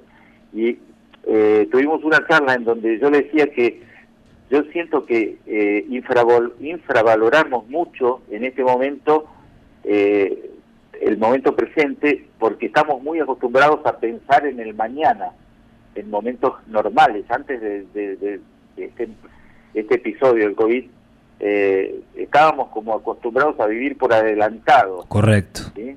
Entonces, eh, como el 2020 nos, nos, nos, nos significó una agonía tremenda, donde no pudimos refugiarnos en ese mañana que tanto nos gusta para escaparnos del hoy, que muchas veces nos parece un poco complicado. Eh, la- yo digo, la vida nos cerró las puertas y las ventanas y nos dejó a solas con nosotros mismos. ¿Viste? Nos miramos, nos miramos Buena a la imagen. cara y, y sí, por eso digo, eh, ahí se me ocurrió una cosa, es decir, la incertidumbre nos golpeó la cara, no sabemos qué pasará, tampoco antes lo sabíamos, bueno, pero eh, pero no sabemos qué hacemos, qué haremos, qué compañeros de viajes tendremos en este 2021, no sabemos nada. Yo digo, una sola cosa me quedó clara, que nadie es más que nadie, ni el que más tiene, ni el que más cree que sabe, ni el que más pisa, ni el que más se deja pisar y se esconde, nadie es más que nadie. ¿sí? O- es- todos estamos juntos en esto. Lo que afecta a uno nos afecta a todos. ¿sí? Entonces, eh, haciendo una, una- un juego de palabras con, con la entrevistada anterior, diría que estamos bárbara y maravillosamente conectados. Daniel eh, Hugo Ducar te saluda, ¿cómo estás? ¿Cómo estás, Hugo? Bien, muy bien. Eh, cuando Martín te hacía un planteo respecto a, a qué, digamos, expectativas hay para el 2021, eh, yo recuerdo eh, ya casi dos décadas atrás en una de las charlas que, que organizó a Presida aquí en Suárez. El, el título, digamos, el eslogan de la jornada era eh, decidir en la incertidumbre. Y cuando uno ve países desarrollados que todo lo tienen previsto, seguramente la pandemia también les ha generado incertidumbre en lo que hace a, a su calidad de vida, ¿no? Eh, la Argentina, el argentino es un ser especial porque está, digamos, este, conviviendo en materia de definiciones, fundamentalmente desde lo económico, lo productivo, la incertidumbre. ¿Somos seres especiales los argentinos? Eh, me causa un poco de risa. Vos, eh, no sé si sabrás, quizás Martín te comentó, yo tengo eh, más de la mitad de mis 66 años vividos en el exterior por razones de trabajo y personales, eh, y por lo que este, esta reflexión me, me ha sido expuesta mu- muchas veces en diferentes lugares, en diferentes países. ¿sí? Eh, y me ha tocado vivir, eh, de, digamos, de los dos lados del mostrador, por decirlo de alguna manera. ¿sí? Del lado del mostrador del, del argentino eh, que vive en Argentina y que naturalmente eh, está imbuido de toda la idiosincrasia argentina, y desde el lado de los argentinos residentes en el exterior. eh, y te diría que somos tan especiales como un, un neozelandés, un noruego o un canadiense, digamos, por, por nombrar algunos, eh, o tan poco especiales como ellos o tan especiales. Yo digo, si algo tenemos eh, de diferencial, yo podría decir que esta palabrita que ahora está un poco de moda en los últimos dos años, que es la resiliencia, la capacidad de sobreponerse a, a situaciones eh, complejas, eh, eso, eh, si no es como la virome que lo inventó en argentino, pega en el poste. Eh, porque lo que pasa es que hasta ahora yo creo que no éramos tan conscientes de eso, hasta ahora me refiero hasta estos últimos años, ¿no? Eh, y eso yo creo que nos ha dado también eh, una mezcla de eh, de una especie de actitud un poco eh, vista desde afuera puede hasta parecer un poco petulante o arrogante, ¿no? Eh, yo, yo espero sinceramente para este 2021 que se nos haya gastado la arrogancia, la soberbia y la necesidad de, de sobresalir, digamos. Eh, eh, yo lo que creo es que eh, yo espero que la inteligencia emocional nos permita ver todas esas cosas que no vemos habitualmente porque a veces percibimos la vida en, una especie de visión de túnel, obsesionados por sobrevivir en lugar de crear, hacer y compartir. ¿sí? Sí, Eh, por supuesto, estoy de acuerdo, pero también es cierto que eh, en el hacer de todos los días y en, el, en, este, en este acto que, que es vivir en este país tan joven, por así decirlo, no, no, no tenemos ninguna magnificencia, pero sí tenemos pocas estructuras, capaz que, digamos, comprendiendo un poco el camino por el que iba Hugo, ¿no? Eh, y esas, pocos, esas pocas estructuras eh, por ahí nos han permitido eh, encontrarnos un poquito más, eh, digamos, no entrenados, pero, digamos, no tan... eh, preocupados excesivamente como ha sido eh, en, en- en otros países del mundo con respecto a esta, a esta pandemia. Y déjame decirte que eh, donde noté mayor capacidad de adaptación eh, es, eh, digamos, viendo los medios y leyendo un poco y viendo un poco todas estas cosas, es en la gente de menores recursos, ¿no? La gente de menores recursos es la gente que más rápidamente quizás se, se, se, se adaptó a esta, a esta situación de pandemia, ¿no? Ujú. Sí, co- sí, coincido con vos, sí.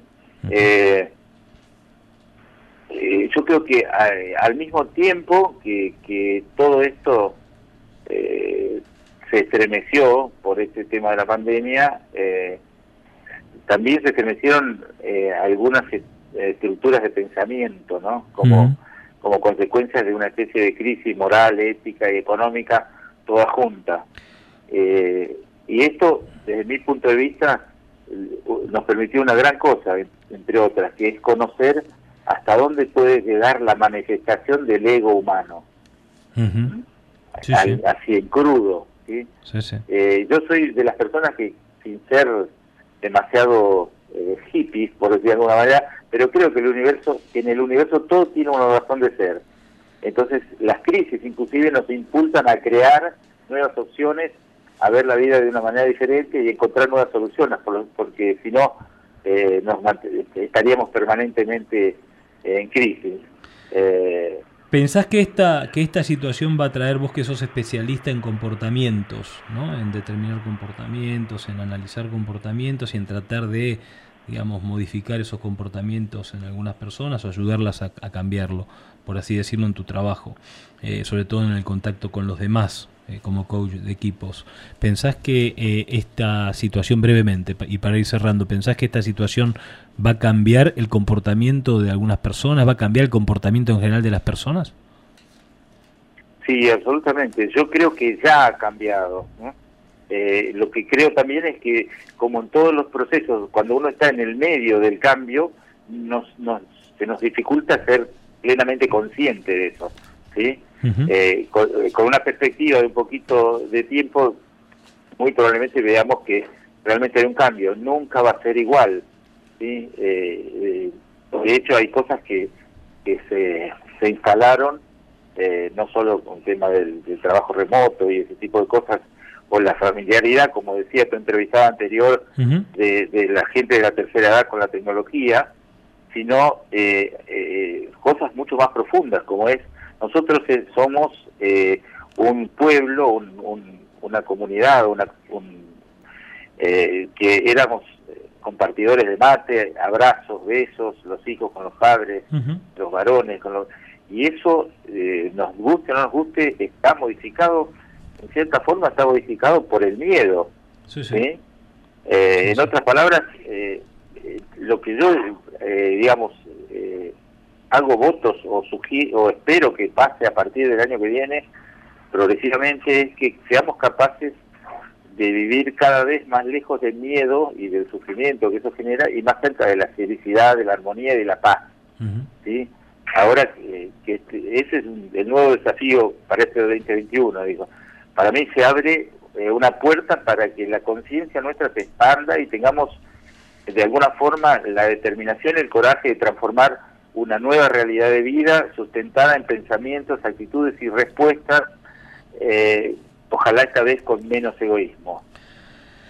Bueno, la verdad es que es muy bueno, muy bueno poder conversar contigo. Déjame decirte eh, y, aprovechar que estoy en contacto con vos para agradecerle a mi amigo Vicente Cucarela Caño, que me, eh, me regaló, cuando lo visité este fin de semana, me regaló un libro que te recomiendo que se llama Pausa, ¿sí? que entrevista a 25 líderes mundiales relacionados con el hacer de, desde la economía, la, las personas, la ONU, etcétera, todo, digamos, toda gente, referentes mundiales, y que habla justamente de esto, ¿no? De- de- del cambio de comportamientos, de cuáles son los grupos que más eh, eh, pueden sufrir eh, esta situación de, de pandemia y lo que pueda venir. El libro está escrito ahí por, por el mes de agosto, por- por- por esos meses más duros todavía. Y, eh, y habla mucho del tema de las libertades. ¿eh? Eh, me parece que es muy importante este tema de las libertades, ¿no? de defender de alguna manera las libertades. Eh, la libertad de elección y la libertad de uno cuidarse y de poder tomar decisiones como la que decía el ingeniero Picante ¿no? hace un rato. Yo eh, Claro. tomé la decisión de arriesgar y de ir a visitar a, mi, a mis hijos, a mi, a mi familia, a mis nietos, y, y no eh, me quedé encerrado, digamos, sin poder tener esa experiencia, ¿no? Me parece que eh, eh, comparto plenamente. Ya tomé nota del libro, lo voy a buscar. Sí, sí. Y permitime así eh, brevemente para cerrar eh, con una nota tanguera que me parece que al ingeniero Picante le va a gustar. A vos no sé si te gusta el tango, nunca lo hablamos. Ajá, Yo soy un fan del tango. Eh, y, y por lo que decías recién, eh, esto de siempre y nunca son hipótesis, no verdades absolutas. ¿sí? Incluso en estos días en que la vida toca el más triste de todos los tangos, depende de cada uno de nosotros hinchar el pecho, engominarnos y con los zapatitos bien lustrados susurrarle al universo, hoy la pista es toda mía. Muy bien, muy bien, Daniel. La verdad que Qué muy buen bueno. cierre. Muy buen cierre. Bueno, saludos a Lorena y a la familia Olivares ahí en Bahía Blanca. Eh, esperamos contar con tu visita en los próximos días. Sabes que sos bienvenido aquí en Suárez. Eh, así que te mandamos un abrazo, un feliz año y muchas gracias por esta conversación, Daniel. Bueno, gracias a, a ustedes, a vos, a, Lola especialmente, cariños a, a Anita y a los chicos y a todo el equipo ahí de la radio. Los felicito una vez más porque me parece una excelente eh, propuesta para, especialmente para la gente de campo y espero, bueno, el año que viene nos encuentre trabajando como siempre. Feliz año, Daniel. Gracias. Un abrazo, gracias. Bueno, Gracias. bueno, gente, así que eh, vamos entonces. ¿Cómo viviste esta entrevista, Hugo? Interesante, interesante análisis y, y, bueno, tiene que ver un poco con la pausa que vos hacías referencia en- de este libro, Sí. la pausa que ha significado también un, un 2020 tan particular en muchas cuestiones, ¿no? Sí, sí. La pausa en, en- en los abrazos, en, en los afectos, pero por otro lado también eh, el hombre que de alguna manera a través de los recursos tecnológicos ha hecho todo más simple, más cercano y bueno, pudo suplir de alguna manera esa falta de, contacto directo, ¿no? ¿Sabés lo que está bueno de este libro? Que son 25 referentes, 25 referentes. Entonces hay diferentes posiciones. Y yo me estoy tomando el trabajo de leer dos o tres por día y me lo voy, lo voy masticando despacito el libro. Eh, no pude parar ni desde el viaje, lo manejó mi hijo en el viaje, iba yo leyendo. Eh, y está bueno porque, ¿sabes? En estos momentos en los que uno eh, puede caer, se puede caer muy claramente en la tentación de los liderazgos absolutistas, ¿me comprendés? O los pensamientos absolutistas, por así decirlo, y dejar de tener visiones compartidas o de, de buscar puntos en común. ¿eh? Hay que tener cuidado con estos tiempos. Eh, Lola, ¿vamos a los saludos? Sí, vamos a los saludos. Eh, primero me gustaría compartirle a la gente la, la fanpage de, de Daniel Godoy, que tiene en Facebook, Ah, Daniel Godoy buenísimo. Master Coach. Y también lo encuentran en Instagram, ¿sí? Como Daniel G. Coach. Eh, y bueno, y después tenemos varios saluditos para, para Déjame de decir hoy. antes que tenemos los tres contenidos de notas de este programa, lo vamos a subir a la página Claro. web. Estamos un poquito retrasados por eh, con la con la carga de información en la página web porque es tiempo de cosecha o fue tiempo de cosecha y, y la verdad es que uno llega a casa y no quiere hacer nada más, ¿no? Pero nos vamos a poner al día eh, con toda esta información y todo esto va a estar disponible eh, para ser escuchado en nuestros podcasts. Así es. Eh, ¿Le cuento de los saludos? Métale. Bueno, hoy queremos saludar a los hermanos Turner desde que están allí reunidos en, en Cipoletti y también a Sandra Badino, sí, que está con ellos. A Potolo Ruiz desde Tolosa, a Valentina Balfour que, que va manejando y nos está escuchando y siempre nos manda algún comentario o algún bravo por ahí y nos alienta. A Daniel Corbalán, gracias por recibirnos el fin de semana pasado eh, gracias por escucharnos. A Carlos de Lorenzi, que cumplió años ayer, así que un muy feliz cumpleaños. A Silvio Balmaceda y a nuestros amigos de, de en un momento muy especial. A Sergio Laviano, a Silvio Bayoco, a Ignacio Iriarte, a María Rosa Mulvigil y a Valeria Gastenegui, que, cada tanto la nombramos pobre Vale y siempre estamos corriendo detrás de ella y, y siempre desarrolla nuestra imagen tal, tal como queremos en tiempo y forma. Más que corriendo detrás de ella, déjeme corregirla Lola, eh, ella corre detrás de nuestra Sí, urgencia de tiempo, porque como esto no tiene demasiada previsión, los días previos, el día que estamos armando el programa, eh, surgen la cantidad de temas y surge, queremos hacerlo, ¿viste lo de la gráfica? ¿Te gustó Hugo lo de la gráfica que, que emitimos para, para publicitar el programa con los temas? ¿Te, te Un gustó? trabajo realmente maravilloso, digamos, este súper profesional y, y bueno, que es una invitación a escuchar el programa al margen de... Bueno, después de podemos negociar el cachet de Lola y no hay ningún problema. Ah, lo, bueno, incorporamos, lo incorporamos en camino al campo, la producción. ¿Qué te Exacto, parece? sí, como no, con todo gusto. Este, pero bueno, la, las revelaciones este año aquí en, en- en la radio han sido el Lola, Ay, y muchas En el gracias. programa, digamos, eh, Valor Campo y María Garros en, Sí. en, en Yandú Azul. ¿Te gustó Eh, mucho el, el trabajo de, Las de voces femeninas. las voces femeninas, Mm, El eh, aporte de las voces femeninas. cual, bueno, igual María trabaja mucho para ese programa, o- otro enfoque, pero muchas gracias.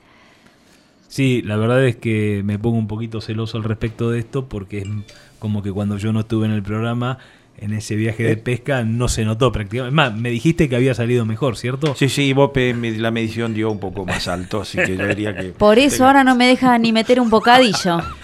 Eh, bueno, es estamos en comunicación con Mariano. Mariano, ¿nos estás, nos estás escuchando? Hola Martín, sí, acá estoy eh, escuchando, la verdad muy interesante todo el programa. Eh, bueno, me, me- me voy con muchas ideas. eh, a ver, desde el punto de vista económico, eh, oímos hablar de glamping, oímos hablar de, de- de economía de la longevidad, eh, economía de nichos, ¿no? A eso vamos, cada vez más a, a productos o servicios más especializados. Eh, en el caso del campo tendremos el día de mañana cultivos orgánicos, carne orgánica, solamente para citar algunas de las cosas que seguramente en los próximos 10 años van a, van a crecer mucho y otras tantas demandas, ¿no? Este, y bueno, y simplemente para cerrar un comentario, eh, este fue un año difícil para muchos. Eh, hay un dicho que dice, se gana y se pierde. A mí me gusta el dicho que dice, se gana y se aprende. Este fue un año que aprendimos muchas cosas. eh, y bueno, eh, simplemente mandarles un saludo a todos, un, un muy feliz año. Ya nuestro próximo programa estaremos eh, en el 2021. Eh, agradecerte a vos, agradecerte a Hugo, a Iván, a Lola, a Esbelio eh, y por supuesto a toda la gente que nos, nos, nos fue siguiendo y, y nos fue apoyando y, y también a los sponsors, que si bien esto no es, no es un programa profesional, también son, son necesarios. Muy necesario Así que un saludo para, para, todos y, y muy feliz año 2021. Muchas gracias Molinari, reforzando lo que usted decía, muy necesarios los sponsors y estamos muy agradecidos con ellos porque nos han permitido justamente este esto, no ser un poquito más profesionales, poder eh, difundir el programa. Eh, la verdad es que son son digamos, han sido partícipes muy necesarios y estamos muy agradecidos con ellos. Y también con nuestras familias, sobre todo con la tuya Mariano, le mandamos un abrazo a ellos, un saludo a todos ellos que también eh, han compartido su tiempo, eh, que es el tuyo, con, con, con, este, con el hacer de este programa, ¿sí? Así es. Gracias Martín, gracias a todos y, y muy feliz año para todos. Felicidades, Mariano. bueno, mu- muy bien, gracias Mariano. Bueno, muy bien, gente, aquí estamos. Hugo, Lola e Iván, muchas gracias Iván por todo lo que aconteció este 2020 eh, en esta experiencia de radio. La verdad es que si nos decían hace unos años o hace unos meses que íbamos a estar, al, digamos, haciendo esto, les íbamos a decir que ni locos, que no, no, no estaba ni pensado, pero eh, se fueron despertando diferentes, diferentes inquietudes. Creo que la inquietud fundamental es la de comunicar el hacer, el ser, lo que queremos ser, dónde queremos ir, dónde queremos poner la mirada y tenemos que hacerlo también nosotros, comprometidos con la sociedad, comprometidos con lo que queremos hacer. Gente, el 2021 arranca, el 2021 está ahí, al pie, no va a cambiar nada, va a seguir siendo lo mismo, pero vamos con todas las expectativas de poder avanzar eh, al respecto, de poder avanzar al respecto de dar lo mejor de nosotros mismos para avanzar en esta situación que tan particular que estamos viviendo y ser un poco mejor cada día. No, no somos eh, perfectos ni mejores, cada uno tenemos lo nuestro, pero el camino es el de eh, tratar de levantarse ante cada caída, ¿cierto?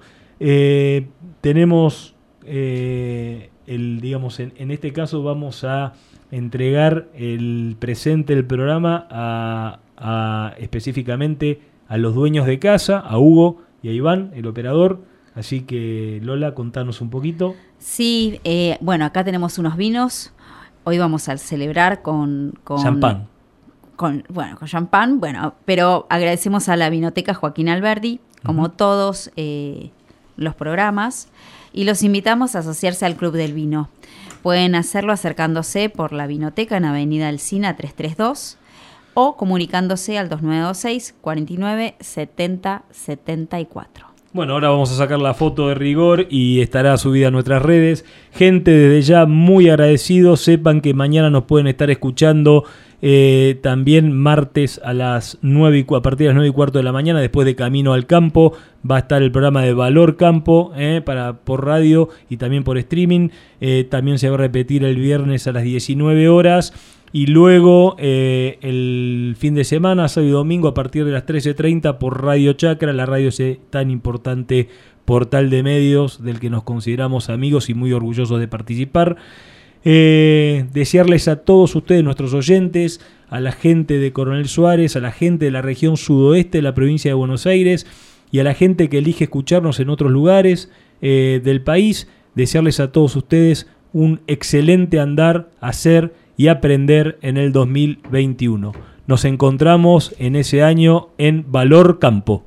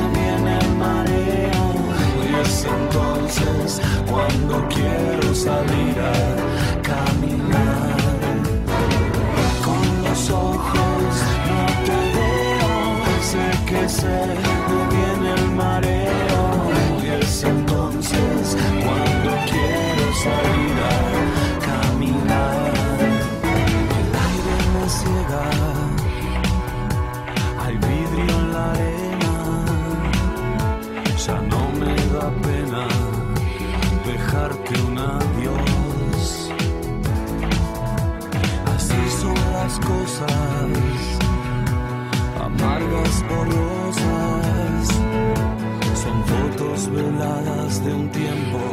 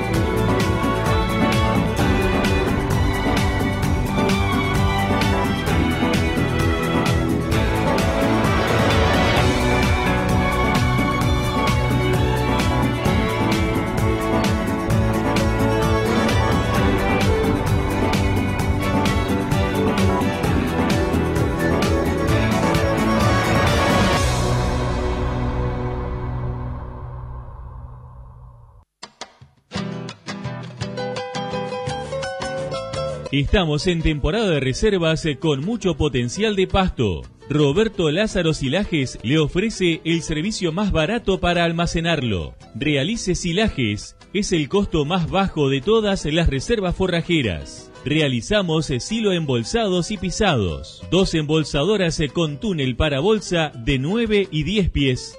Contamos con dos equipos de picadoras eh, clase Jaguar y cabezales varios eh, para sus distintos usos. Ensilamos eh, pasturas de gramíneas y leguminosas, ideal para rodeo en general y recría de terneros. Avena, trigo, triticale y otros cereales perfectos para fibra en cualquier engorde. Cebada, el preferido de los tamberos por su proteína y el enganche de energía, ideal para terneros de destete. Nuestra central, ubicada en Coronel Suárez, oficina en agronomía de granos directo agropecuaria. Dirección, colectora doctor Raúl Alfonsín, 1363. Rotondas, Ruta 85 y 67. Teléfonos, WhatsApp 2926 40 20 82, oficina y 2926 40 01 99, Roberto Lázaro. Pisano Cargas, con una trayectoria de 20 años en el transporte de cereales, oleaginosas y cargas generales, sirviendo a la producción argentina con mucho orgullo. Pionero en servicios agropecuarios, en el embolsado y extracción de granos, en silo bolsas y el traslado de rollos de pasto, con un equipo para 30 unidades más el servicio de carga y descarga de los mismos. Pisano Cargas, oficina comercial en las eras 698, con atención personal a los celulares 2923-697651 y 2926-418103, sin límites de horarios. Alberto Seijo Servicios. Somos una empresa dedicada al movimiento de suelos, la elaboración de hormigón y la venta y logística de materiales de construcción. Conozca nuestras instalaciones sobre Ruta 85. Entre múltiples tareas realizamos bases y su nivelación para galpones, fundaciones para construcción, terraplenes para tanques, parquizaciones, pozos para piletas, caminos, venta de tierra negra. Consúltenos al 02923 695602. El email albertoseijoservicios arroba yahoo.com.ar. Ruta 85, casi llegando a la rotonda. Alberto Seijo Servicios, una empresa dedicada a soluciones en la construcción. Premin, Nutrición Animal. Línea completa de concentrados, sales y aditivos nutricionales para bovinos, cerdos y ovinos. Arme con nosotros su plan ganadero. Asesoramiento sin cargo. Premin es nutrición inteligente para su plantel de cría, engorde o tambo. Parque Industrial Tandil. En internet www.premin.com.ar. Comuníquese con el técnico en la zona Maximiliano Leiva al 0249 458 1619. Somos Cuatro Huellas, calidad, servicio y experiencia, con sus tres puntos de venta, en Coronel Suárez, La Valle y La Madrid, Avenida San Martín y ahora Avenida Altos Balcarce. Carnicería Cuatro Huellas, donde hay siempre de todo. Y además, Cuatro Huellas Express, el pedido en su casa. Carnicería Cuatro Huellas, atención con los supermartes, ofertas insuperables. En Coronel Suárez, Trevor Agro, maquinaria agrícola vial, asesoramiento técnico, dimensionamiento de equipos, servicios y repuestos. Consúltenos. Estamos en Ruta 85, al lado de la GNC. Trevor Agro. Compromiso con el cliente.